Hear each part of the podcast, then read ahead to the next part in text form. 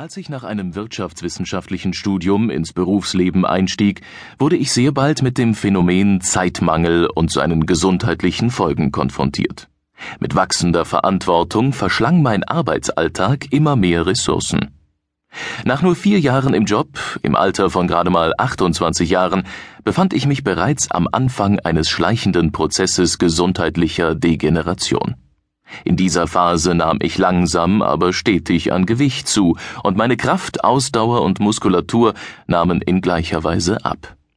Es wurde immer schwieriger, diese Defizite mit temporären Gegenmaßnahmen wie Diäten oder sporadischem Training auszugleichen. Aus Zeitmangel fand ich kaum Gelegenheit, mich ausreichend zu bewegen.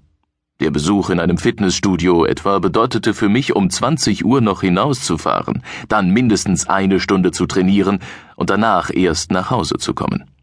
Gegessen hatte ich bis dahin natürlich auch noch nichts. Obwohl ich mir meines ungesunden Lebenswandels durchaus bewusst war, mangelte es mir an Anreizen, ein regelmäßiges Training zu absolvieren. Was mir half, waren meine Leidenschaft für das Kochen und meine Vorliebe für frische, vollwertige Lebensmittel. Meine Kollegen durchliefen einen ähnlichen Prozess. Sie waren sogar noch schlimmer betroffen, weil sie im Gegensatz zu mir überhaupt nicht auf ihre Ernährung achteten und schon gar nichts vom Kochen verstanden.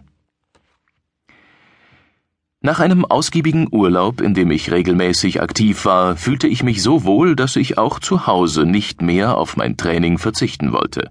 Da ich erfahrungsgemäß kaum Zeit dafür hatte, beschloss ich, die Strategie zu ändern. Statt ein langes Training anzustreben, das ich ohnehin kaum regelmäßig schaffen würde, wollte ich mir ein möglichst kurzes Training vornehmen, für das es kaum Ausreden gab, es ausfallen zu lassen. Das klappte gut mit Gymnastik zu Hause. Je mehr Sprossen ich allerdings auf der Karriereleiter erklomm, desto intensiver wurde mein Arbeitspensum, das zudem nun sehr international geprägt war. Durch unzählige Stunden im Flugzeug und in Hotels wurden zusätzlich wertvolle Kapazitäten gebunden. Daher fiel selbst mein kompaktes Training öfter aus. Sobald es wieder etwas ruhiger wurde, konnte ich es jedoch leicht wieder aufnehmen, da es kaum Zeit beanspruchte. Auf meine Ernährung achtete ich die ganze Zeit über und entwickelte über die Jahre viele alltagstaugliche Tricks für zu Hause und unterwegs.